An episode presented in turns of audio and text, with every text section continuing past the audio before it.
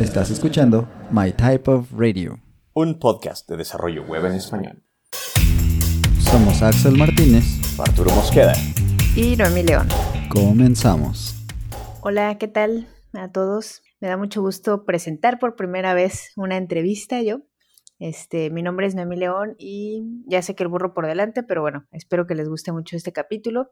Es dedicado a las mujeres en tech. Estamos todavía en, en la serie de estos capítulos súper interesantes. Y en esta ocasión tenemos el placer de tener a Julie. Este, ella nos va a hablar más acerca de ella y acerca de lo que se ha enfrentado en su carrera laboral. Y lo más interesante, creo yo, es cómo le va ahorita que está viviendo en Alemania. También tenemos a Axel, muchas gracias aquí. Ya sabemos que él siempre está presente, pero este va a estar apoyándome porque soy novata. Entonces, Aquí estamos, hola, hola. Hola, hola. En lo del podcast, porque novata en un montón de otras cosas, no. Ahí sí nos llevas de corbata. Ah, bueno, gracias. Ya no me siento tan mal. hola, Julie. Hola, chicos, ¿cómo están? Bueno, hola, Novi. Hola, Axel. No, chicos. We don't do guys here.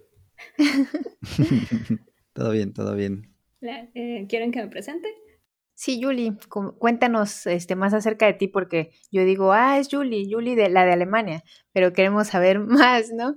Cuéntanos un poquito, así como una breve introducción acerca de qué es lo que haces. Para los que no te conocen, este, cuéntanos de ti.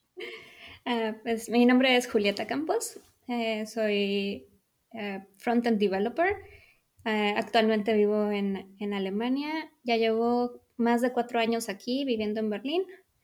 Y actualmente trabajo para una compañía sueca de bienes raíces, haciendo frontend con Angular.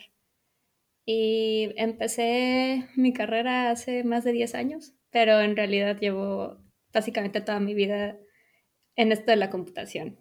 Y pues me encanta, es, es lo que sé hacer, es lo que hago mejor y me gusta mucho. Vale, listo. Ahí tienen la introducción, la breve introducción, porque sabemos que si hablamos de de todo, pues nunca vamos a acabar, pero está perfecto. Ahora vamos a hacerte algunas preguntillas ahí para ver qué tal, ¿no? Este, ya nos comentaste que actualmente te dedicas al desarrollo de software con Angular eh, y que estás viviendo en Alemania, ¿no? Pero a ver, ¿qué estudiaste exactamente y cómo es que evolucionó a lo que haces actualmente? Pues como ya lo dije, siempre he estado súper metida con las computadoras desde que, estaba chiquita, así que estudié ingeniería en la carrera se llama Ingeniería en Sistemas y Tecnologías de la Información. Eh, la estudié en la Universidad de Anáhuac, Campus México Norte, en el Estado de México. Pero mi deal cuando entré a la carrera era que yo iba a ser consultora de SAP, entonces iba a vivir de ser consultora de SAP y durante la carrera, eh, bueno, finales de la prepa, inicios de la carrera, entré a esta onda de Life Journal y los blogs y eso me llevó a conocer WordPress y empecé a hacer una carrera de desarrollo de WordPress de la nada. Y entonces eso fue lo que ya me llevó al desarrollo web. Y después de mucho tiempo de WordPress, pues tuve una oferta de un trabajo en Guadalajara, que fue donde conocí a Axel, que ya me llevó al mundo de JavaScript y el frontend como tal. Y es lo que hago ahora. Súper. Que levante la mano quien nos está escuchando y no ha utilizado WordPress para algo en su vida. Este... no he tenido el placer de, de hacerlo tan, pues solamente digamos para probar un hola mundo, digamos. Este, pero, pero me parece súper interesante cómo fue la evolución de, de, tu, de tu trabajo, de tu carrera, Julie. Sí, la verdad es que yo tampoco me imaginé que, que WordPress me llevara, o sea, me trajera hasta acá, porque finalmente yo hacía PHP con WordPress y fue cuando este, me contactaron para este trabajo en Guadalajara, que quien iba a ser mi team lead me dijo, ok, si no sabes hacer las cosas en JavaScript, está bien, hazlas en PHP para la entrevista técnica. Y decidió darme una oportunidad y ahí en, donde trabajábamos me, capacitaron para usar Angular 2. Y eso fue exactamente lo que necesité para venir acá a Alemania. Wow, súper interesante. Esas empresas, bueno, ya hemos tenido en algunas otras entrevistas, la oportunidad de, de escuchar este tipo de, de eventos, ¿no? De que a lo mejor dicen, bueno, no importa tanto el lenguaje, sino que tengas la lógica y eso al final pues se valora más, ¿no? Y está muy padre por parte de las empresas que sí te den esa oportunidad, porque al final pues los lenguajes ya sabemos que los aprendemos, ¿no? Hasta por gusto. Entonces, bueno, muy padre. Sí, exactamente. Yo siempre que alguien me pregunta, es que yo quiero aprender a programar, ¿con qué empiezo? Siempre les digo, no, pues aprende este ifs, whiles, o sea, aprende a hacer pseudocódigo, aprende a, a definir las instrucciones que quieres. Y ya con eso, ya lo demás es sintaxis. Y eso se puede Exacto, aprender. Muy padre. Muy bien. Bueno, por ahí vamos, ahí en el mismo caminito. no tienes que casarte con un lenguaje, aunque está bien si te gusta algo en particular y, y puedes como platicar de eso, ¿no? Eso, bueno, es justamente lo que hacemos acá. Y nos gusta en general hablar de la tecnología, pero pues bueno, cada quien tiene sus, sus preferencias y lo vas encontrando mientras vas aprendiendo más. Creo que eso es, es parte de la, del aprendizaje, ¿no? Oye, eh, Yuli, tenemos una pregunta acerca, pues, de la carrera, de lo que estudiaste y eso, y es algo que le hemos preguntado a Noemí también, y es, ¿cuántas mujeres había en la carrera mientras estabas estudiando? ¿Con cuántas compañeras contabas? Pues en, eh, como que las ingenierías de tecnología, o sea, había dos, eran sistemas y telecom, eran como las que tenían que ir al laboratorio de computación. Entonces, okay. cuando yo empecé, éramos 29 personas y de esas 29 personas éramos 6 o 7, no me acuerdo exactamente cuántas, uh -huh. 6 o 7 mujeres. Y ya para el tercer cuatro semestre quedábamos 12 sistemas y una de telecomunicaciones. Pero también oh. habían desertado hombres, entonces, o sea, el número bajó muchísimo. Al final, entre entre gente que se había adelantado en la carrera, que estaban atrasados. Para el momento en el que yo salí éramos ocho y éramos dos mujeres. Pero también es una, es una universidad que tiene esa carrera de forma muy chiquita. O sea, no es como la carrera de la universidad. Ajá, claro. Y en cuanto a las clases, en mis primeros cuatro semestres estaba lo que es el tronco común de ingeniería, así que también tenía clases con ingeniería industrial, ingeniería mecatrónica, este, ingeniería civil, así que en las clases de con, eh, tronco común tenía más compañeras. Ya. Yeah. Eh, no éramos tres, éramos como 10 o 15. Uh -huh. Pero ya en las, en las clases de mi carrera, ya más adelante, sí hubo muchas veces en las que yo llegué a ser la única mujer ahí. ¿Y a qué le atribuyes tú la deserción? Porque, bueno, dijiste que también los, los hombres eh, iban saliéndose, ¿no? Uh -huh. ¿Sería lo complicado de la carrera, crees? ¿O pues yo creo que simplemente no les gustaba. O sea, simple y sencillamente llegaban y se imaginaban otra cosa. Uh -huh. Y a la hora de la hora de tener que tomar las clases de programación o las clases de cálculos, cosas así, no, simple y sencillamente no hacían clic. Ya. Así que yo creo que por eso, porque, o sea, como lo dije, también desertaban mucho los, muchos hombres. O sea, no era como una cosa de género como tal, era más bien como que no les latía o reprobaban las materias y tenían que ir a otra carrera para no perder la beca. Cosas Básicamente así. muy similar la historia a lo que, lo que también pasó en, en donde yo estudiaba, ¿no? Pero sí, igual me preguntaron lo mismo y decían, no, pues no es de género, ¿eh? es, es general, ¿no? Entonces, pues creo que es, es común, de hecho en cualquier carrera, me imagino, pero cuando se trata de, no sé, materias más complejas o, o, a lo mejor que no tienen tanta experiencia o cosas así como matemáticas, programación y todo eso, pues tiende a, pues a pasar esto, ¿no? Ese es triste, pero pues bueno, es la realidad, ¿no? ¿Qué le hacemos? Sí, y finalmente para eso es la universidad, ¿no? O sea, vas y pues es, no tienes que casarte con la carrera que eliges al principio, ¿no? Puedes conocer y puedes decidir si quieres seguir haciendo esto por el resto de tu vida o no. Ándale, imagínate decir, no, pues ya no me gusta, pero pues ya ni modo, lo voy a hacer toda la vida, ¿no? Y vivir así como sufriendo de, no, esto no era, qué horror. Entonces, pues sí, este, siempre digo que hay este como eh, áreas para cada quien, ¿no? Si no, imagínate, todos seríamos programadores en la vida y pues no habría doctores, no habría otras cosas, ¿no? Entonces, bueno, siempre, pues lo bueno es que sí encuentren lo que les gusta, ¿no? Creo yo. Y, y acá hay una pregunta que se me hace súper interesante porque sale cada cosa que uno nunca se imagina. Pero a ver, cuéntanos tus secretos, Julie. Eh, ¿Qué te gustaría haber hecho si no fuera esto? ¿Hay algo que tú a lo mejor pensabas en, en hacer, otra carrera o algo así?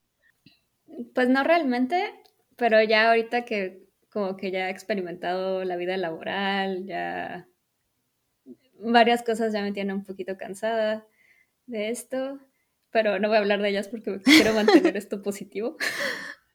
Este, me, gustaría mucho dedicarme a la cosmética. O sea, hubo un momento en mi vida en el que yo estaba muy deprimida y fue justo antes de mudarme a Guadalajara y estuve a punto de tomar un curso para aprender a hacer uñas y vivir de hacer uñas. Entonces, a mí me gustaría, este, eventualmente es algo que todavía quiero hacer, tener una compañía de cosméticos. Órale, muy, muy padre. Aparte es este como que por, por tu cuenta, ¿no? Y puedes hacer tu, tu negocio y, sé que ganan bien, ¿eh? O sea, al final eso siempre vende. Entonces, buen negocio sí es. Pero sería como hacer tu propia línea de cosméticos, algo así. Sí, sí, o sea, tener mi propio laboratorio, mi propia marca. Uh. Súper interesante. Sí. Estaremos esperando tu marca con ansias, Julie. Cualquier cosa, ella dijo que lo iba a hacer y seguimos aquí esperando. Este es mi, mi, este, ¿cómo se dice? Accountability en español. Mm. Perdón. Pues esa. Es, eso. Pasa, no te preocupes, lo entendimos. Está bien.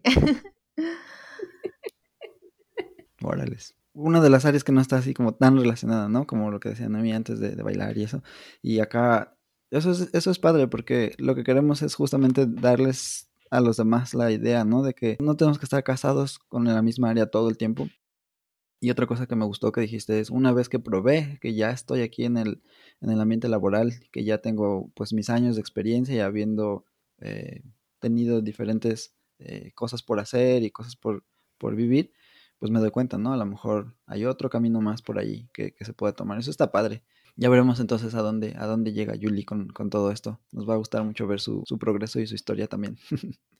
sí, y también últimamente como que me han llegado tweets de gente que está así, de es que como los programadores a sus 30 tienen motivación o no sé, como que he visto muchos, eh, muchos enunciados de voy a cumplir 30 y no he, hecho mi, no he hecho nada con mi vida o ya se va a acabar mi vida o no sé, y pues no es cierto, o sea, vida hay mucha y si llegas a tus 50 y no te gusta lo que estás haciendo, no es demasiado tarde para probar otra cosa. O sea, nunca, nunca hay un tiempo determinado para hacer las cosas que quieres hacer, solo tienes que hacerlas. ¿No? Y creo que eso es un mensaje muy que le debemos de proyectar a la gente que se quiere meter a esto, que está cambiando de carrera, que viene nueva, que viene de un bootcamp. Nunca es demasiado tarde para probar algo nuevo. Sí, de hecho, esa parte, por ejemplo, a nosotros como lo que platica exactamente como desarrolladores, como que nos enfocamos tanto porque obviamente requiere un enfoque, ¿no? Entonces, mucha dedicación, mucho tiempo, pero al final te das cuenta que si empiezas a hacer, digo, la palabra va a, salir, va a sonar muy acá, pero como interdisciplinario, o sea, cuando empiezas a, a, ver cómo aplicar lo tuyo, pero en otras áreas también, eso como que te nutre mucho y al final pues te va a dar mejores resultados, eh, incluso pues no sé, a lo mejor un proyecto realmente interesante o que sí sirva para la vida común de las personas y etcétera, ¿no? Entonces, bueno, e-, ese es padre y pues qué bueno que lo comentas, Julia.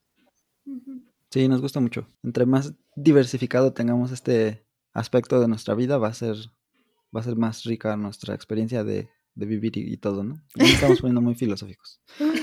Entonces, regresamos un poquito a, lo técnico. Nos contaste que ah, estabas, estabas haciendo pues Angular ahorita, que fue uno de los primeros frameworks que usaste cuando te, fuiste a Guadalajara y eso. ¿Y qué tal? ¿Qué te parece la experiencia con Angular? Justo estaba platicando de esto con ah, mi prometido el otro día, que le tengo mucho cariño a Angular, porque, ah, un poco de background primero. Sí. Yo venía de WordPress.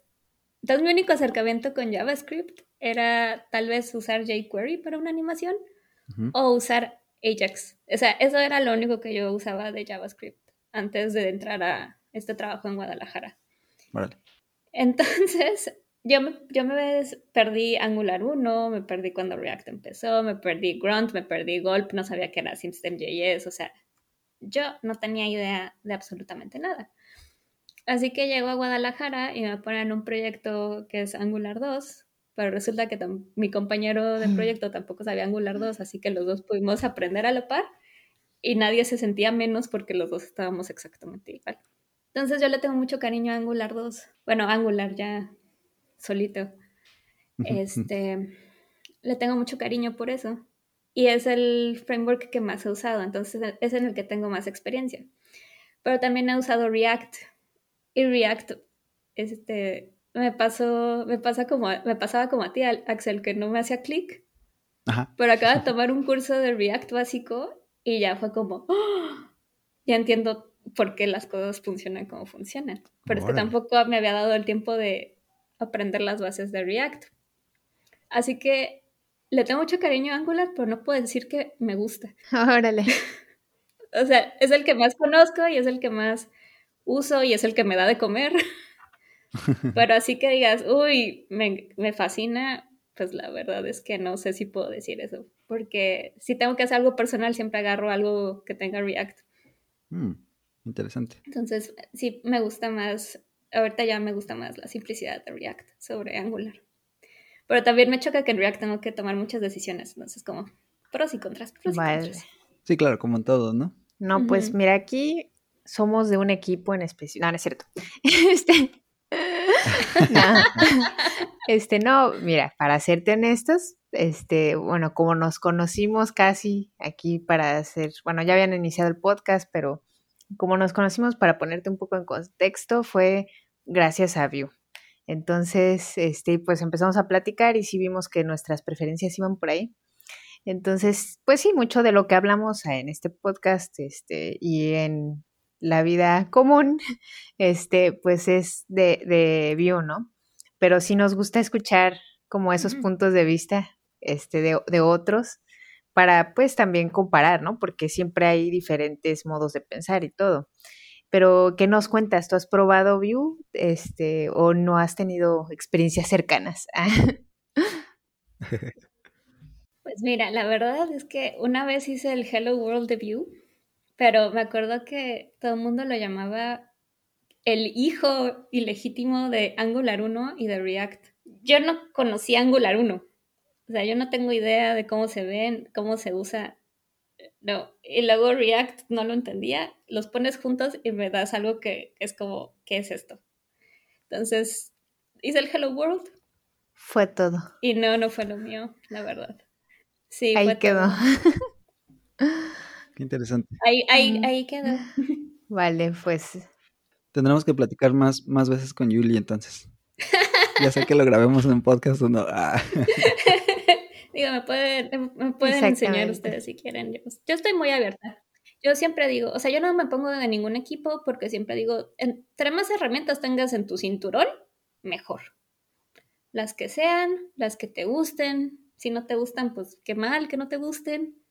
Pero entre más herramientas tengas. Sí, en realidad, sí, siempre hablamos de que, de, o sea, no, no somos un equipo de tal porque digamos que es el mejor. A nosotros nos gusta, ¿no?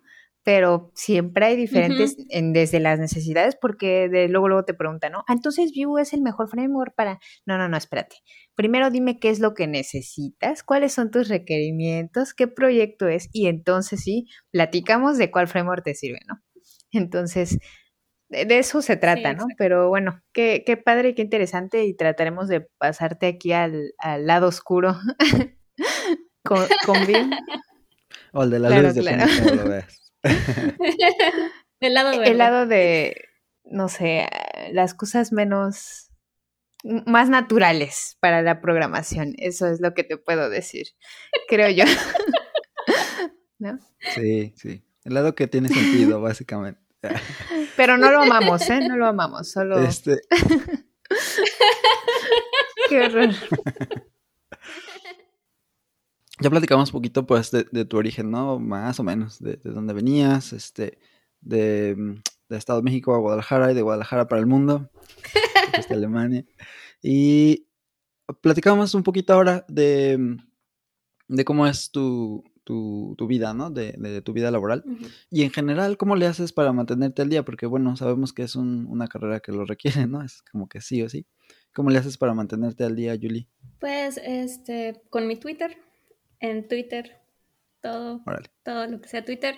Ah, soy suscriptora de Smashing Magazine desde el 2008. Este, CS Strix, obviamente. Ah, los cursos, bueno, el curso que tomé fue un curso de Frontend Masters, que es una suscripción pagada. Sí. Este, ¿qué más? Mm, y ah, conversaciones que tengo con otros conocidos, así ya sea en el trabajo o amigos que me dicen, ah, tal cosa acaba de salir. Ten- Tengo un amigo que él y yo somos early adopters de redes sociales, por ejemplo. Entonces, red social que sale, red social a la que nos metemos nada más para ver de qué se trata. Así que también ese, así es como, como me mantengo al día. Bien, Vale, bien.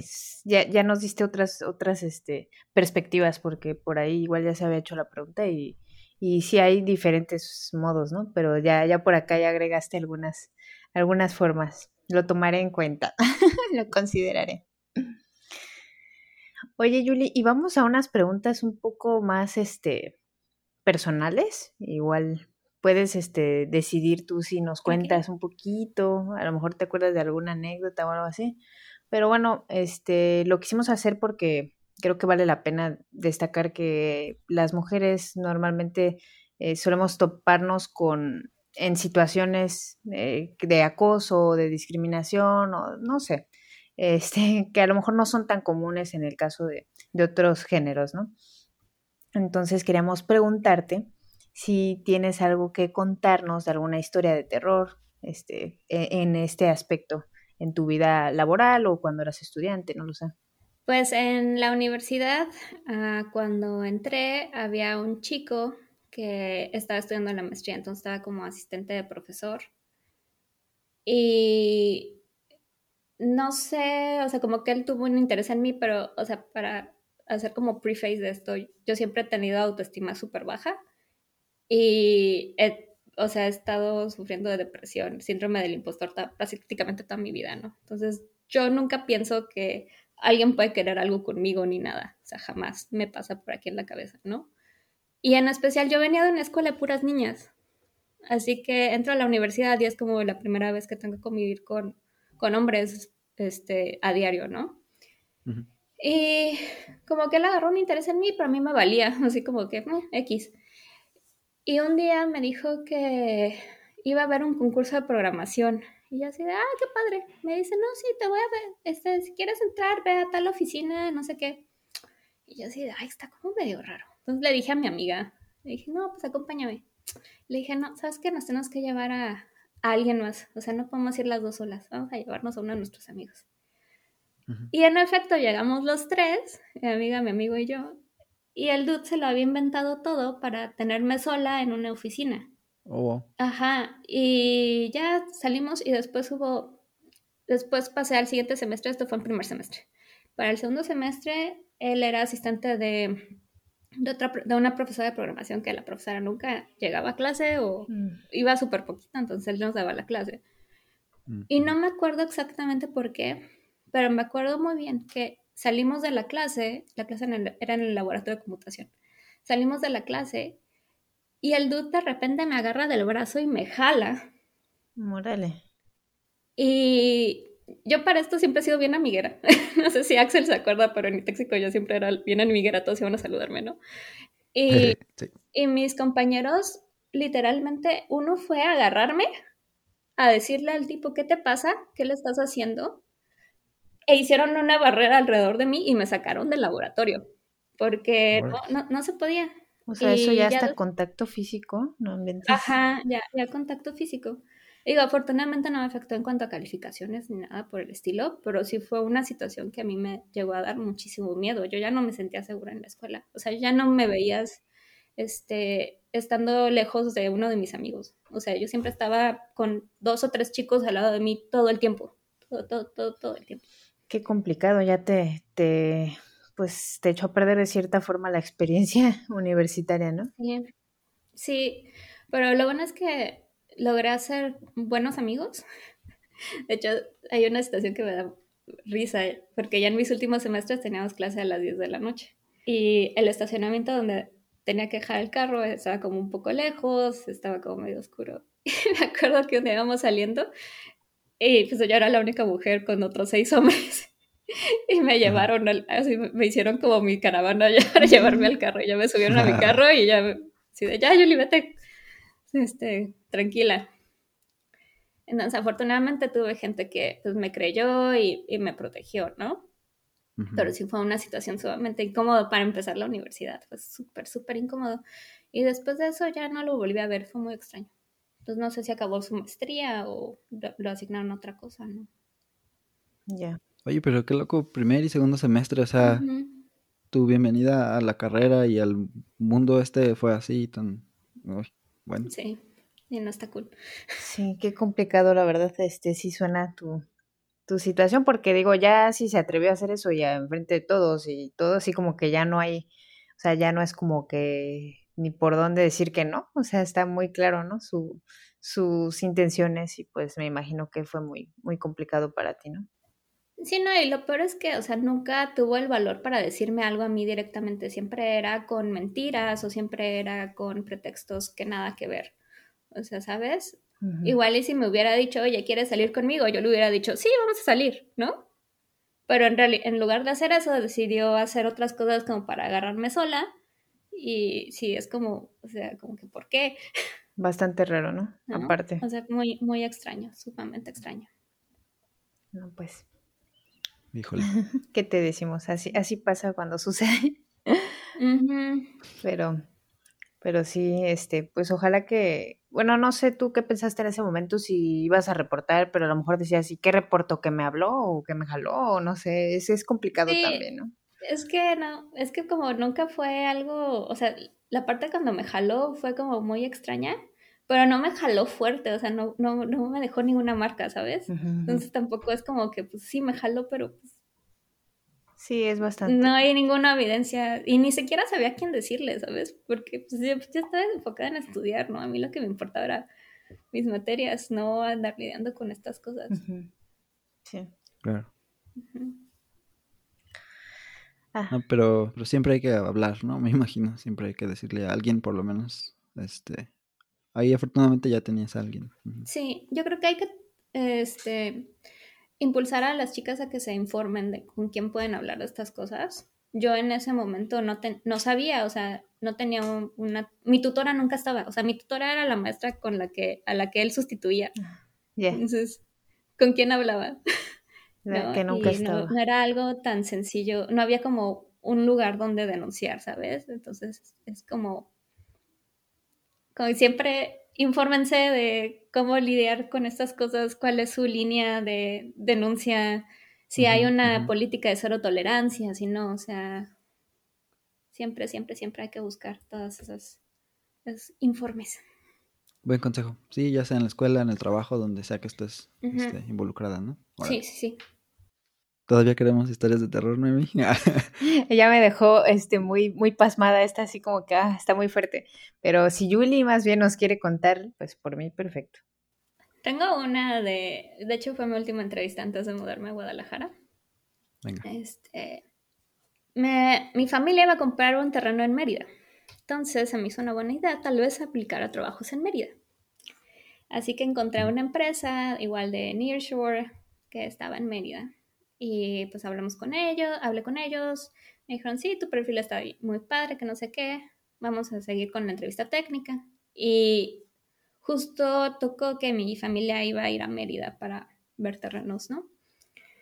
Y les escribí y les dije, oigan, voy a estar en Mérida de tal día, tal día, quieren que hagamos la entrevista. Ah, sí, súper bien. Entonces, pues, Mérida, calor de 40 grados, ¿no? Mm, sí, horrible. Uno se va con vestido porque hace mucho calor y en mi caso ya tenía un sombrero porque yo me cuido del sol así muchísimo. Bloqueador solar, sombrero, lentes, todo, ¿no? Entonces llego y toco y era, pues era una oficina chiquitita, ¿no? Y se me queda viendo así de, me queda viendo la persona, ¿a qué vienes? No, pues vengo a una entrevista. Ah, ok.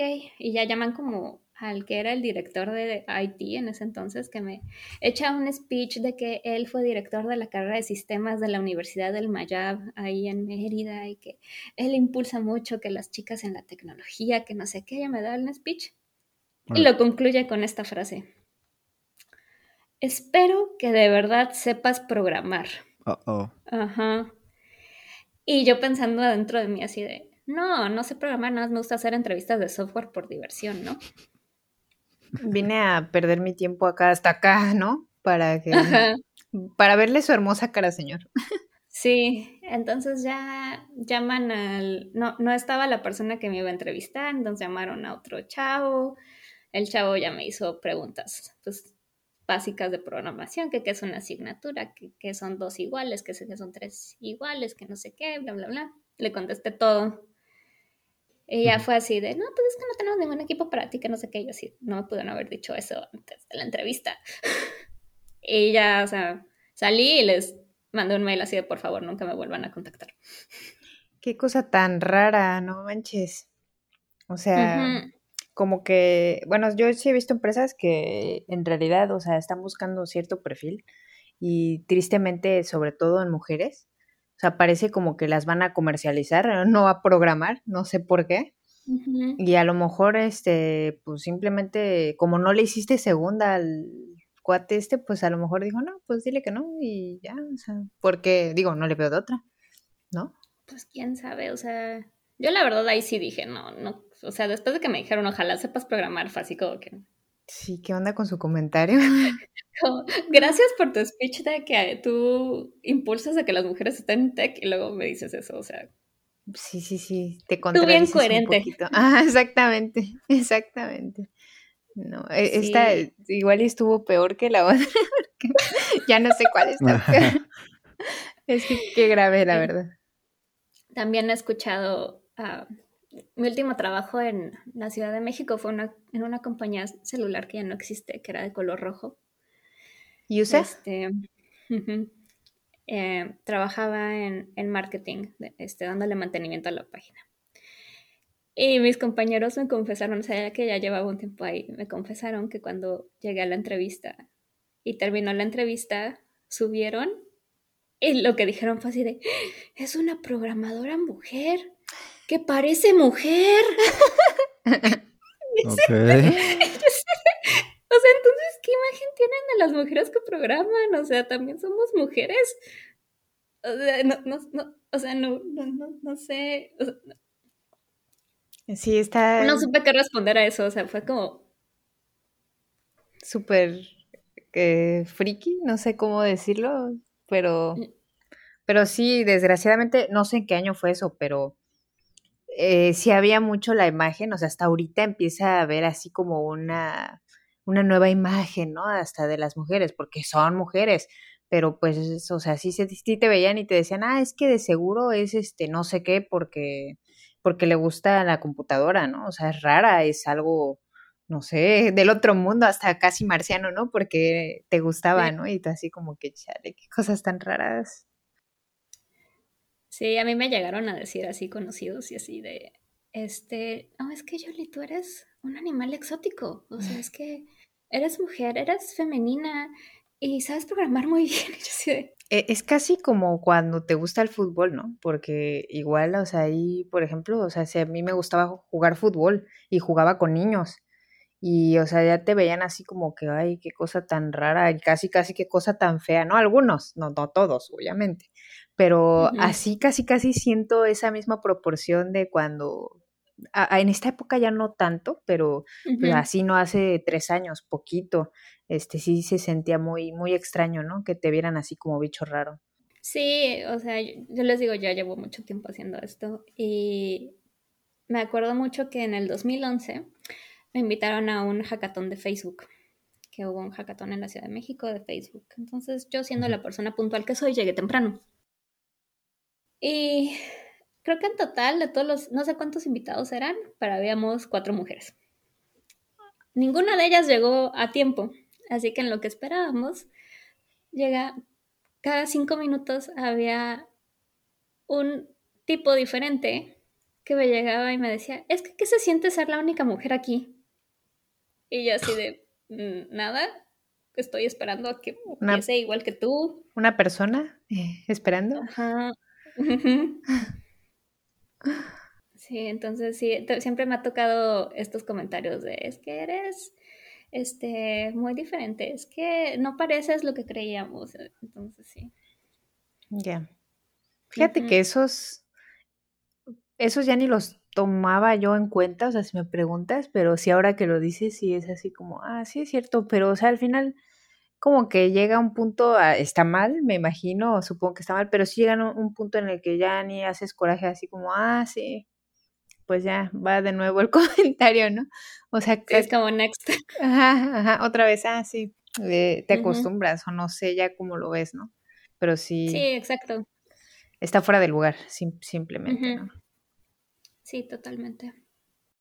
Ya, pues ojalá que al escuchar esto, si algunos de nosotros tenemos como que esa, ese reflejo de ir y hacer esos comentarios, lo vayamos considerando, ¿no? Vayamos viendo que a lo mejor, como dices, no tiene lugar y, y no, no está tan padre.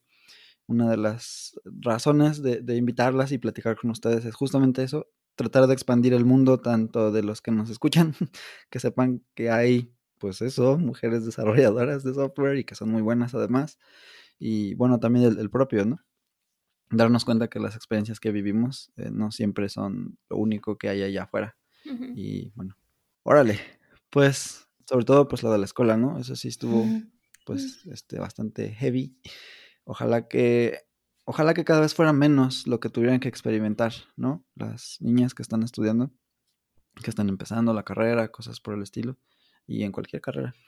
Pero bueno, em, queremos platicar también contigo, este, Julie, acerca pues de la experiencia en Alemania. Porque bueno, pues se dice fácil, ¿no? Aquí lo decimos detrás del micrófono. Ah, sí, Julie está en Alemania, pero bueno, tuvo su chiste llegar hasta allá. Como dices, ya nos contaste un poquito, este, empezaste en, un, en una tecnología en particular eh, y luego fuiste, fuiste como cambiando y eso te llevó hasta allá. ¿Qué ves tú de diferente allá estando, estando en Berlín? En la, una de las ciudades como creo que donde hay más impulso a esto de las startups, la tecnología y así. Y a lo mejor lo que experimentaste, no sé, en Guadalajara, en Ciudad de México, donde estuviste trabajando. Pues am, hay que empezar con la propia cultura. O sea, la, la- la cultura alemana es súper, súper, súper distinta a la cultura latina. Entonces, Ujú. hay muchísimo respeto a tu tiempo. O sea, cuando tú estás trabajando, nadie nunca, o sea, a menos de que sea algo así súper, súper, súper, súper importante, súper cañón, que de verdad ya estén demandando a la empresa, no se hace tiempo extra. La gente no se queda más allá de su hora, hora de salida. Son súper respetuosos. Si tienes hijos, o sea, está súper bien que vayas a dejarlos a la escuela y llegues más tarde. Este, que si los tienes que llevar al doctor, que si este, tienes que ir a una cita en el banco, que si tienes que ir a migración, o sea, no, no, o sea, todo, todo eso está bien, lo puedes hacer en horas laborales, porque aparte no hay otra hora para hacerlo Claro. y no hay, no hay ningún problema. Son muy de, muy, muy de confianza. O sea, es- se llama el sistema de honor, que también se va a cosas como el metro. El metro aquí en Berlín no tiene barreras. Entonces tú te puedes subir al metro sin pagar boleto. Pero Oh. hay policías. Si te piden Ajá, el boleto. Te piden el boleto, entonces tienes que pagar 60 euros en lugar de 3, que es el boleto. Ajá, La pequeña multa. Y también hay cosas, por ejemplo, hay refrigeradores en las empresas que tienen bebidas de diferentes sabores y tienen como un cochinito. Entonces tú agarras tu bebida y, tú, y confían en que tú vas a poner el dinero del cochinito, que le, que, de lo que vale en el cochinito, ¿no? Entonces sí, también eso se aplica a mayor grado en la cultura de trabajo. Hay, son muy flexibles, este, hay mucha confianza, este, es muy autónomo todo. Y en cuanto a startups y así, hay una startup nueva, creo que cada tres horas aquí, no, no estoy exagerando, no sé, pero a diferencia de lo que yo vi en México, en México las startups son como más orientadas a servicios, o sea, a hacer, Ah. Hacer como fábricas de software, como proyectos, cosas así, y acá no, acá son productos. Entonces, hay muchos muchas cosas que son como versiones alemanas de. Por ejemplo, Ah, tienen su versión alemana de LinkedIn, Ah. tienen su versión alemana de Uber, tienen su versión alemana de, de todo, o sea, todo tiene su versión alemana, tienen que un Uber de gente que te viene a arreglar cosas del trabajo, que un, un Uber de, este, no sé, pero sí hay muchos productos. Oye, Yuli, y me imagino que de esos productos, porque digo, es algo que creo que podríamos aprender como mexicanos. Bueno, lo que yo he visto, eh, por ejemplo, en Canadá, es de que si sacan el producto este que es este específico de su lugar, la gente prefiere comprarle a ellos o consumir de ellos que en a expre- bueno, a empresas este, extranjeras, Sí, ¿no? los Cuéntanos alemanes son súper nacionalistas, de hecho está mal visto fuera del mundo y los alemanes como que lo tratan de esconder por todo lo mismo de la historia de Alemania, pero Claro. sí, o sea, ellos prefieren, confían mucho en, en las empresas de aquí. O sea, es muy difícil para ellos confiar en empresas extranjeras. Prefieren sus productos de aquí, incluso, o sea, las manzanas, si ven una manzana así bonita de España y una manzana fea de aquí, prefieren comprar la manzana fea de aquí. Órale. Ah, no, eso sí está, Sí, está entonces potente. también es un problema que tiene Alemania que casi no importa cosas porque la gente no las consume, pero también eso es lo que les da la estabilidad económica, que ellos producen muchas cosas aquí para consumo local. Súper interesante. Se- sería un, un tema completo Sí, para hecho, platicar, sí. ¿no? Yo no soy la- mejor persona para platicar de ese tema, pero sí es algo que he notado así súper, súper, súper cañón. Y las cosas que se hacen aquí en Alemania pues tienen súper calidad, súper garantía. Es, es muy, muy, muy bueno el servicio. Oye, ¿tienes un Volkswagen? No, no tengo. Ah, ya. Es que ya casi no, no, no es tan común, ¿no? En Tener Berlín carro. no, porque hay muy buen transporte público y bueno, al menos en, en mi caso en particular, uno, no tengo licencia de manejo, no, no la, no la he tramitado, no sé si la voy a tramitar. Y dos, tengo el supermercado cinco minutos de aquí caminando, entonces. Y el No trabajo me caso. queda 15 minutos en bici, entonces, bueno, cuando iba a la oficina. Ahorita ya me queda 15 segundos de mi cama. Vale, la estás aplicando remota también, ¿no? Por sí, la está, situación, me imagino. está prohibido eh, tener gente en la oficina. Creo que la capacidad máxima en las oficinas es 50% por ley ahorita. Y todos se tienen que hacer pruebas. Es un rollo, así que todas las empresas de software dijeron quédense en su casa, trabajen. Y así llevamos ya un año. Pues, sobre todo si tienen esa men- mentalidad que nos platicas de confianza y de que cada quien sabe qué tiene que hacer, que era lo que platicábamos también en el capítulo anterior, porque hablamos un poquito del trabajo remoto, ¿no? Entonces, ¿de qué se requiere, no? ¿Por qué aquí en México no hay tantas oportunidades así? Entonces, creo que tiene que ver con esa, con esa cultura, ¿no? De que cada quien hace lo que tiene que hacer porque sabe que lo tiene que hacer, nadie le tiene que jalar las orejas ni estar supervisando todo el tiempo, ¿no? Entonces, es- está muy padre, la verdad, a mí me llama mucho la atención trabajar este, para una empresa extranjera por estas características. Me gusta muchísimo que pueda uno como confiar en, en la gente sin tener que estar encima Sí, exacto. Y yo, yo he escuchado historias de amigas que dicen que hubo un momento en el que una tenía que trabajar con una llamada de Zoom todo el tiempo puesta con la cámara prendida. Y yo así de, es que como, como que, ¿por Uy, qué? no. Y, y luego empecé a, a pensar en mi propia historia laboral. Y hay, es que en México y en muchos lados de Latinoamérica, porque también es algo que pasa en Brasil y es algo que pasa en la India también, hay Ujú. gente que Mm. nada más va a la oficina a estar ahí y a verse como que está ocupada, pero en realidad no producen resultados. Ajá, Las horas yo los llamo los calientasientos. Que están ahí, así llegan tempranísimo y son los últimos en irse y es así, es que fulana tal trabajo un buen, se la vive aquí en la oficina, no sé qué, pero en realidad no hacen nada. Y entonces por eso Cierto. hay, hay cosas muy estrictas. Yo me acuerdo cuando trabajaba en Yusa, si yo llegaba a 9 y cuarto, ya no me pagaban el día. Oh, Mi hora de salida era a las 7 de la noche, si me salía a 6.59 no me pagaban el día. Y son esas Órale. medidas tan estrictas por esas, ese tipo de personas, ¿sabes? Y eso es justo lo que no Exacto. pasa aquí en Alemania. Y cuando mis compañeros que tienen experiencia en este tipo de culturas empiezan a hacer esas cosas, yo soy así de, no, no, no, no, no, tú no me vas a venir a traer estos comportamientos tóxicos aquí. Yo soy muy feliz con mi, con mi vida europea, tú no vas a traer tus malas costumbres aquí. Claro, claro. No, y se, se, va propagando, ¿no? O sea, es como de broma, pero, pero no, porque se va propagando esa misma, uh -huh. esa cultura. Ojalá Exacto. que sea así y no al revés. Sí, no, yo siempre soy así de, no, no, no, es que aquí sí puedes decir que no. Pero ¿cómo? Tenemos que hacer, no. Tú di que no, tú di que no lo podemos hacer este sprint. Este sprint, no, no, no, ya estamos a full, ya. No, no, pero es que sí, no.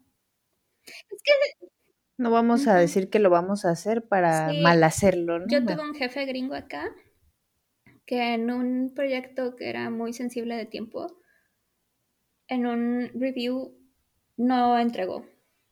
Y cuando estábamos haciendo el grooming para el siguiente sprint, hizo este comentario. Si trabajo el sábado y el domingo, sí lo logro hacer. Y yo así de, pero es que el sábado y el domingo no es día de trabajo. O sea, no, no, no se debe de usar como día de trabajo. Y pues si calcularon mal la estimación inicial cuando vendieron esto, no es mi problema, o sea, ¿sabes? Uh -huh. Mi problema es poder entregar lo que digo que voy a entregar. Y si, y si tú dices que eso lo vas a hacer el sábado y el domingo, y luego yo lo tengo que refinar porque tú haces el backend y yo hago el frontend, yo también voy a tener que trabajar sábado y domingo. Y pues, ¿sabes qué? No. Perfecto, uh -huh. diga que no. No pasa nada. Otra moraleja de sí, sí, es que no, no pasa nada. Bien hecho. Oye, ¿y cómo le dijiste? ¿Le dijiste en alemán o le dijiste en inglés o en español? ¿O cómo estuvo? ¿Cómo son los idiomas allá? ¿Cómo es la parte del idioma? Pues para el trabajo, normalmente en desarrollo, porque la mayoría de los desarrolladores somos extranjeros, es en inglés. Mm. Es muy raro que te pidan alemán, a menos de que sea una empresa 100% alemana, que estamos hablando de empresas muy viejas o empresas de gobierno. Entonces yo en las dos empresas que he trabajado nada más he estado en inglés. Sin embargo, en la primera empresa sí era una empresa como que más alemana. Esta empresa se dedicaba a transformación digital. Entonces iba con empresas que, que son muy viejas, que todavía tienen sus procesos así de, no, es que me tienes que mandar un fax o todo por carta, por teléfono, o sea, ni siquiera email. O sea. Sí, sí, sí. Y les ayudaban a digitalizar sus procesos. Entonces, había 200 project managers y 20 developers porque pues claro, su deal claro. era como que hacer proyectos, ideación, validación de ideas, ¿no? Y por eso toda la comunicación de la empresa fuera de dev era en alemán. Entonces tú escuchabas mm. que todo el mundo estaba hablando alemán, juntas en alemán, eventos de la empresa en alemán. Uh -huh. Entonces ahí sí llegó un punto en el que yo dije, o sea, pues, como que para qué me contrataron si sabían que yo no sabía alemán. O sea, con que para qué, porque daban porque daban Pequeño información detalle. importante, información de cómo iba a funcionar este el review de anual para ver si te daban un aumento, cómo se iba a manejar los este el cambio de puestos, o sea, cosas importantes de, de recursos humanos que tú tienes que saber como empleado, ¿no? Pero pues siempre nos daban como que nuestra juntita de aparte en inglés como para que nos enteráramos. Entonces, nos, o sea, sí, sí era como que un poquito Ah, aislante, pero no estaba súper mal. Y yo amaba a mi equipo en esa empresa, lo adoraba. Éramos siete mujeres en un equipo de 20, era hermoso. Ah, qué bien. Chapskis. Oye, ¿y no te sentiste como presionada en ese punto de que, chin, voy a tener que aprender alemán porque ya estoy aquí? Pues fíjate ¿ahora que qué hago? sí cuando llegué. O sea, cuando llegué, yo dije, no, yo no voy a ser una de esas personas que llega a un país y nunca aprende el idioma. Entonces, ya, ya que nos establecimos un poco, porque obviamente mudarte de país es muy difícil, hay que encontrar dónde vivir, hay que hacer mucho papeleo, hay que adaptarse a todo, o sea, todo, todo, todo. Aparte yo me La mudé locura. en invierno, o sea, a mí se me ocurrió la gran idea de mudarme a Alemania en diciembre, ¿no? Así que pues oscuridad, frío, comida, o sea, todo, todo, todo era nuevo, ¿no? Y ya como que abril del año que llegué, me metí a un curso de alemán intensivo, pero era, voy al trabajo de 8 a 5 y luego a las de 6 a 9 de la noche tengo clase de alemán de lunes a jueves. ¿Tres horas al día? Obviamente mi salud mental y mi vida se fueron hasta abajo. Así que fue así de, no, yo no puedo con esto. no, no, no, no puedo, o sea, simple y sencillamente no, no, no puedo, no puedo hacerlo intensivo. Pero mi amiga de la India sí se echó seis meses de alemán así, porque su esposo le hacía todo, o sea, su esposo le ayudaba con todo. Yo no tenía este tanto apoyo porque mi prometido y yo estábamos haciendo lo mismo, entonces no nos quedaba nada de tiempo extra para, para, para, hacer otras cosas. Para eso. Y es muy, muy cansado. Pero ahorita, el año pasado empecé a tomar clase una vez a la semana. Y no hablo súper, súper bien, pero hablo lo suficiente como para ir en mi vida cotidiana normal y para hacer mis trámites de migración. Pues es lo que realmente me importa, ¿no? Y ah, sigo yendo a clase de, bueno, voy a empezar clases de una vez a la semana, otra vez la siguiente semana.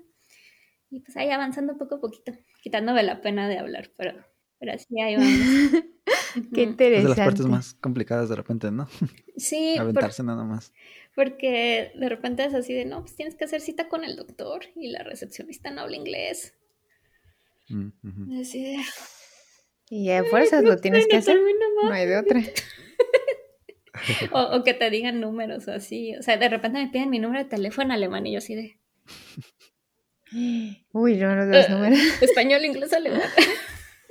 sí, espérame, espérame tantito. No, sí, ya Sí, sí, sí te entiendo, no manches, está, está cañón, la verdad. Y aparte el alemán ya ves que está catalogado como, creo, el más difícil, si no es que el segundo más difícil, entonces, no, la verdad sí, me imagino que es. Sí, aparte alemán es mi quinto idioma que aprendo, entonces también se me mezclan cosas, no solo de español y de inglés, también de los otros idiomas que sé, así que de repente un día estaba tratando de hablar alemán en un lado y estaba hablando sueco y yo así de... Y la señora no me entendía, y yo así, ¿pero por qué no me está entendiendo? Le está hablando... Ah, es que es sueco, perdón. Pequeño detalle. Sí. Y luego, ¿sabes qué? Que el alemán es, es bien raro porque aparte ellos mismos, eh, por región, hablan diferente. Entonces tú vas a un lado y le dices, este, yo quiero esto, y en otro lado es, es, es diferente. O sea, y entonces así como que, oh, no, así, así no, y hasta te hacen así como que, ¿qué? No entiendo no entiendo y es y el otro te entiende perfectamente, ¿no? Y entonces dices, no, o sea, como 10 formas de saludar dependiendo del área, 10 formas de pedir algo dependiendo del área, ¿no? Y entonces pues sí, más complicado es, es todavía. complicado, pero es un idioma bonito y es un idioma que a mí me gusta decir que te hace ser paciente, porque es un idioma que normalmente pone el verbo hasta el final. Así que ah, te pueden dar todo un enunciado, bla, bla, bla, bla, bla, bla, bla, al final el verbo y hasta que ponen el verbo es cuando puedes tener el significado completo. O, luego hay, hay una broma que es como que están diciendo un enunciado muy largo y luego al final le ponen nicht, que es la negación. Entonces es como te están negando todo el enunciado. Así que realmente tienes que esperar a que la otra persona acabe de hablar para entender qué es lo que te está diciendo. Así que es un idioma que te enseña mucha paciencia. Sí, claro. Sí, sí, sí. Por ahí creo que Axel se ha tomado clases, ¿no, Axel? O algo así. clases, clases, no. Creo que en la universidad tomé como un semestre, algo así. Em, pero sí me gusta, me llama mucho la atención. Me gusta cómo suena, no sé, no sé. Tenía algo que, que hace que me guste cómo suena. Y sí, he estado practicando un poquito este vocabulario, cosas así. Vamos a hacer nuestros este, cuartos de estudio, Julie, porque igual, igual acá yo me metí a un curso que era así como intensivo porque eran vacaciones y me quedaba súper cerca de mi casa. Entonces dije, ay, mira qué padre. Y sí, la verdad me gustó muchísimo, pero ya, ya no me daba la vida para seguir este, a ese ritmo. Y dije, no, pues ya es que ya hasta aquí va, va, va a quedar, pero, pero yo creo que, y tengo la, la esperanza de que este, viviendo un rato ahí es más fácil que fluya a que este, esté aquí como que, ah, sí, ya lo aprendí, porque hasta con el inglés me llegó a pasar, ¿no? Que lo aprendes y si no lo practicas, pues ahí se queda. Y ya lo olvido. depende mucho de con quién te juntes. porque, por ejemplo, en Dev, como ya les dije, la mayoría son extranjeros. Entonces, en mi empresa nueva casi no tengo contacto con alemanes. O sea, mi jefe es alemán, pero habla inglés perfecto, entonces ah, nunca hablamos alemán y no tengo que hacer nada, nada, absolutamente nada en ah. alemán. Mis amigos son latinos o son este, o sea, tengo un grupo de amigos que decimos que somos la ONU. Porque somos de muchos países diferentes. Sí, de, todos, lados. Entonces, pues nuestro idioma en común es inglés y hablamos inglés y finalmente en, en- en la vida privada, si no tienes a alguien con quien hablar alemán en tu vida privada y no tienes a alguien, mi, mi prometido Sí. es mexicano, o sea, los dos somos mexicanos, se habla español en casa, habla inglés en Sí. el trabajo, ¿dónde puedo hablar alemán? Y. Con la señora del súper. Y cuando sales, tratas de, ajá, sí, ¿no? Tratas de, pues, pedir las cosas en el súper o en el Sí, yo, restaurante. yo de hecho digo que tengo alemán de restaurante, porque voy al restaurante y así, Para bien eso sí. yo. Y sí, que me pregunten lo que quieran, Sí, que sí, me digan sí. lo que sea, pero ya si, por ejemplo, tengo que ir al doctor ahí si es en inglés, así no. No, no sé cómo se dicen mis partes del cuerpo, nada, sé que, nada, sé que dolores es Schmerz y que, que está descompuesto es caput y ya, y bin caput, Lo importante. lo bin krank. importante. Duele aquí. No sirve esto. Aquí, sí, nada más le señalas ya. Claro, claro. Muy bien, muy bien. No, pues Sí. sí, Oye, Julie, súper. pues este, creo que podríamos armar como, como tu día a día de lo que hemos estado platicando, pero ¿por qué no nos cuentas rápidamente cómo es un, un día a día en la vida de Julie? Pues la verdad es que como solo soy developer a secas, no tengo como muchas juntas, así que normalmente solo tengo un stand-up en la mañana Ajá. y después puedo trabajar independiente en mis tickets. Ya si necesito ayuda o necesito otra cosa, le hablo a alguno de mis compañeros, pero realmente yo no tengo juntas más que las juntas de Agile, que en el caso de mi, de mi equipo de trabajo usamos Kanban. Entonces tenemos un grooming todos los lunes, un review los viernes y un retro cada dos semanas. Entonces de ahí en fuera yo no tengo ninguna junta. No, tengo, no se me interrumpe el día, este, a menos de que sea algo que ya se preprogramó, porque mi empresa aparte tiene una política de no juntas tontas. O sea, si tú vas a agendar una junta es porque realmente, es- Un abrazo para esa empresa. realmente se necesita. La juntitis está súper, súper mal vista. Así que sí puedo trabajar independientemente casi la mayor parte de mi semana. Oye, Yuli, ¿cuál, cuál es eh, la jornada laboral allá? Depende de la empresa. Yo hago 9 a 5. Está bastante, con hora de comida, supongo, o Sí, ya. con hora de comida, la comida aquí es a las 12. Pero en realidad tú puedes decidir cuánto, o sea, de qué horario te queda mejor. Como lo mencioné antes, o sea, la gente que tiene hijos a veces prefiere entrar más tarde porque tiene que llevar a sus hijos a la escuela, cosas así. Entonces, como que la regla en general es que tú estés disponible ah, en las business hours, que son de 9 a 5. Entonces, mientras estés disponible a esas horas, Ajá. puedes acomodar tu trabajo como tú quieras y pues obviamente mientras estés dando resultados. Ya si llega el momento en el que tu manager dice que no estás dando resultados, pues ya se te pone algo más estructurado. Pero no he escuchado que pase en ningún lado. Vale. Suena como el trabajo ideal y el lugar, el lugar más Sí. padre para vivir en el mundo. Hasta ahora. Sí, sí tenemos cosas muy buenas. Ya tenemos a Axel con sus maletas listo para salir Ya. para allá. Todos, necesito amigos que hablen español. Pues a lo mejor estaría bien también hacer uno especialmente dedicado como al cómo, cómo llegar hasta allá y un poquito más a detalle de tu experiencia, tal vez la de la del prometido también, de cómo llegaron allá y cómo este cómo es esa parte, ¿no? De, de ahora sí trabajar ahí y todo, a ir un poco más a fondo. Nos gustaría seguir platicando de eso. Sí, estaría muy Pero cool. por ahora casi se nos acaba el tiempo. Ujú. Yuli.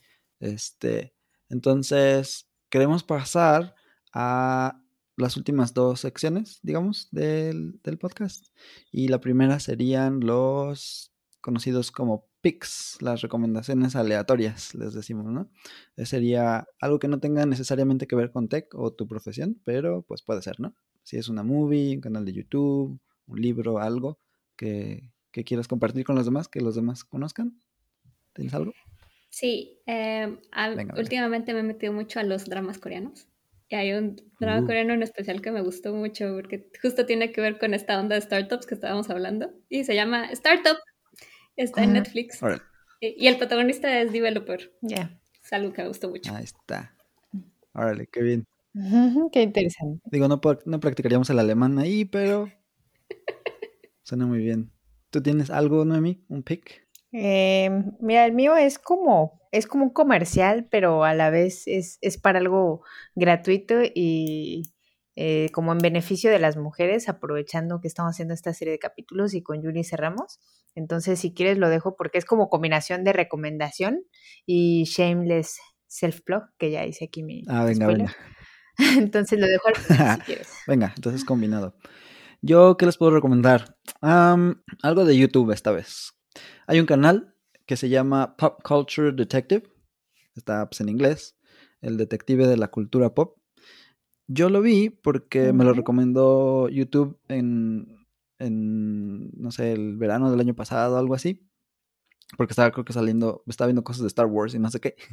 Y entonces me empezó a sacar muchas cosas de Star Wars. Y entre eso salió este. Hay unos videos en los que él analiza como que toda esta onda de los Jedi y, y de qué significa ser un Jedi y así, ¿no? Lo pone como en un contexto, digamos, más serio, en un contexto que es más de la vida real.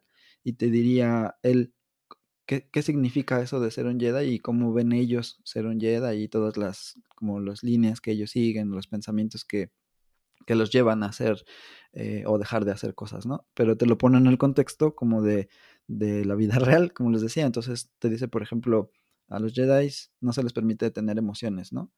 Pero, ¿qué implica eso en la vida real? Si, si tuviéramos que hacer eso, si hubiera, existieran los Jedi en realidad, ¿qué implicaría? Y entonces hay un- unos problemas ahí, pues, que, mm, que se reflejan en el machismo y en, todo ese tipo de cosas, ¿no?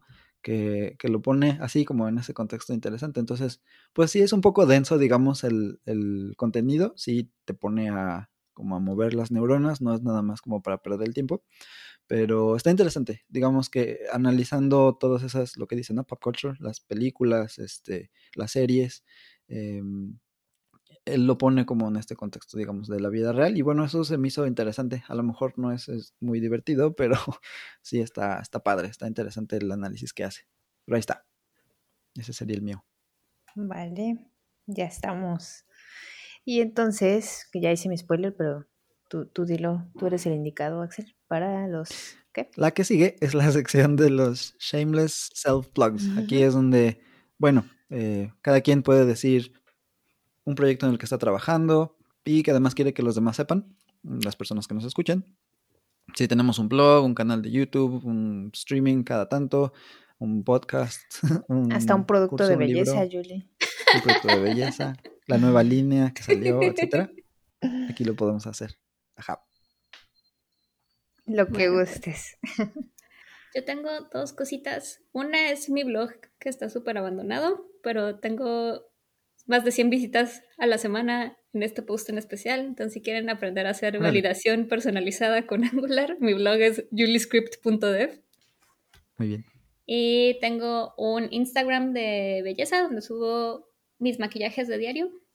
Bueno, está un poquito abandonado últimamente, pero el handle es hmi.julie. Muy bien, muy bien. Ya saben, vamos a agregar todo esto a las notas del show. Pues, Axel, ¿tienes un shameless? Ah, sí, vamos a hacer un plug de una playlist que tengo en YouTube, que es para cómo crear aplicaciones con Meteor y con Vue, porque Vue es la onda, recuerda Yuli. Este, sí, eso está en inglés, pero bueno, ahí dice eh, casi desde el principio, ¿no? Hacer el setup del ambiente, preparar Prettier, ESLint y todo eso, VS Code. Y bueno, hasta donde va ahorita es crear, eh, bueno, tener un poco de la lógica de autenticación, ¿no? Si el usuario tiene permitido ver o no esta partecita de la app, cosas así. Lo voy a retomar tan pronto tenga tiempo, pero ya tiene pues varias horas de contenido por ahí, creo que como una y media o dos casi. Y bueno, es el blog de hoy. Vale. Pues el otro que les decía que es una combinación es que uno de los patrocinadores que regularmente nos da por ahí cosillas de vez en cuando, eh, de la comunidad de Women Tech Makers, que ya les había dicho Cancún, este, nos um, ofreció unos cursos, pero eh, es así como que ya los tengo que, que dar los cupones, o sea, son cupones y creo que vencen. Entonces tenemos 5 del 100% para un curso de programación desde cero. La idea es pues dárselo a mujeres, ¿no?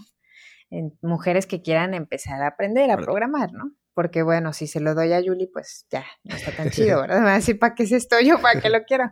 Pero supongo que todos tienen conocidos o lo que este, amigas, conocidas, no sé, lo que sea, que quieran aprender, digo, para que pues puedan aprovechar estos cinco cupones que son pocos del 100%, pero también me dieron para otros cursos, que es por ejemplo Swift y otro de After Effects, este, con el 50% y otros este, del 50% para ese mismo curso de iniciación a la programación. Entonces ahí les dejo, ya saben, el Twitter, este, por ahí lo comparto también y ya saben que ahí está en el, podcast. WTM Cancún y ahí pues mandan mensaje directo y este voy a hacer algunas dinámicas o van a hacer algunas dinámicas el, el equipo, pero pues bueno, ahí se los dejo para que estén atentos. Perfectísimo. Y pues muchísimas gracias, Julie. Nos dio muchísimo gusto platicar. De hecho, creo que no habíamos platicado así, como ni en llamada ni nada, en años, creo. No, no, no, para nada. Estuvo padrísimo. Me dio mucho gusto. Fue un placer tenerte aquí, Julie. Bastante agradable la plática. Muchas gracias por invitarme. Esperamos te animes pronto de nuevo. Sí, cuando quieran, nada más mándenme una invitación y yo me acomodo. Ahí está. Con mucho gusto regreso, si me quieren devolver. Claro que sí. Pues muchas gracias, ¿eh? Perfecto. Cool. Ahí estamos. Adiós. Gracias. bye. Bye bye. Bye. Muchas gracias por escucharnos. Puedes suscribirte desde Spotify, iTunes o tu reproductor favorito. Síguenos en redes sociales como My Type of Radio. Y nos escuchamos en la próxima.